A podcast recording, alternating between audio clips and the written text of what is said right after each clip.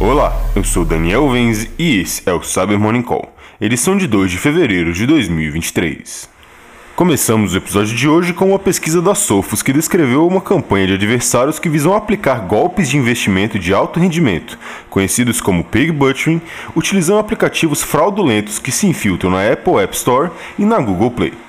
Segundo a publicação, a campanha é operada pelo grupo de adversários da China chamados Shazupan, que aborda as vítimas através de perfis falsos do Tinder e Facebook.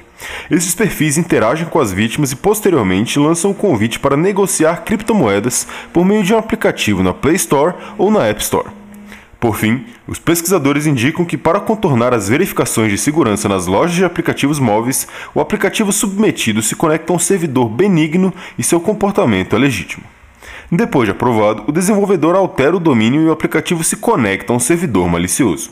Como esses aplicativos são baixados apenas por um pequeno número de usuários, eles não são denunciados massivamente por fraude, tornando difícil para os revisores de segurança da loja de aplicativos identificá-los como fraudulentos e removê-los. E uma publicação da Blipping Computer noticiou sobre um novo exploit nomeado Shimmer que permite desativar proteções em Chromebooks para desativar restrições do dispositivo. Equipamentos Chromebook são normalmente conectados a empresas ou instituições de ensino que definem as políticas de operação do dispositivo. Dentre suas configurações, existe uma que permite que administradores instalem extensões de navegador e aplicações que restringem as funcionalidades do dispositivo. Segundo a publicação, para burlar o dispositivo é necessário identificar o RMA SHIM associado ao equipamento. Um RMA SHIM é uma imagem de disco usada pelo Chrome OS para reinstalar o sistema operacional e ferramentas necessárias. Após a instalação do exploit, basta que um adversário acesse seu menu para desassociar o dispositivo da instituição e proporcionar acesso administrativo ao sistema. E uma publicação do Security Joes alertou para campanhas que disseminam o backdoor Icebreaker e tem como alvos empresas de jogos online e de apostas. Segundo a publicação, o processo de infecção se inicia a partir da abertura de um falso ticket para resolução de problemas que contém um falso screenshot do suposto problema. A imagem então é enviada pelos adversários dentro de um zip que na verdade possui um arquivo LNK disfarçado de JPEG, que, após ser aberto, baixa o payload do backdoor Icebreaker no sistema do colaborador respondendo o pedido de suporte.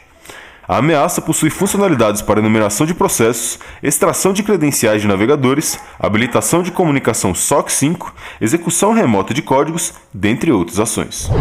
E uma publicação da Hardware detalhou uma nova botnet de um grupo com relações com a gangue russa conhecida como Killnet.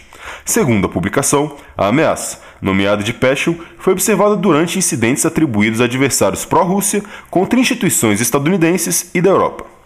O Passion é oferecido como uma plataforma de DDoS as a Service e possui diferentes vetores de ataques para que seus usuários consigam adaptar a diferentes cenários. A ameaça foi identificada no final de janeiro ao realizar ataques a entidades do setor de saúde em Portugal, Espanha, Alemanha, Polônia, Finlândia, Noruega e Reino Unido como uma retaliação por seu apoio à Ucrânia durante o período de guerra. E, por fim, uma série de publicações no Twitter do usuário VX Underground anunciaram a identificação de uma nova versão de ransomware do grupo Lockbit. Segundo as publicações, a ameaça, nomeada de Lockbit Green, é baseada no código-fonte vazado do ransomware desenvolvido pelo grupo de adversários Conte. Essa é a terceira variante lançada pelo grupo após o Lockbit Red e Lockbit Black, que, respectivamente, são o malware customizado do grupo e o ransomware baseado no código-fonte do Black Matter. E é isso por hoje. Obrigado por ouvirem o Cyber Morning Call e tenham um ótimo dia. Você ouviu o Cyber Morning Call, o podcast de cibersegurança da Tempest. Nos siga em seu tocador de podcast para ter acesso a um novo episódio a cada dia. E para saber mais sobre a Tempest, nos siga no Instagram, Twitter e LinkedIn ou acesse www.tempest.com.br.